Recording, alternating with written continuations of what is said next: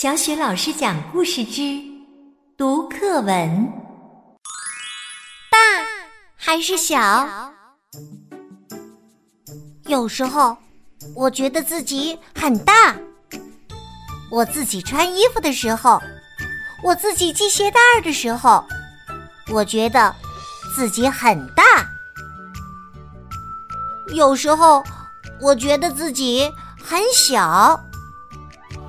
我够不到按钮的时候，我听到雷声喊妈妈的时候，我觉得自己很小。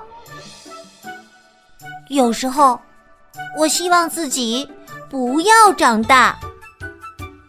更多的时候，我盼着自己快点长大。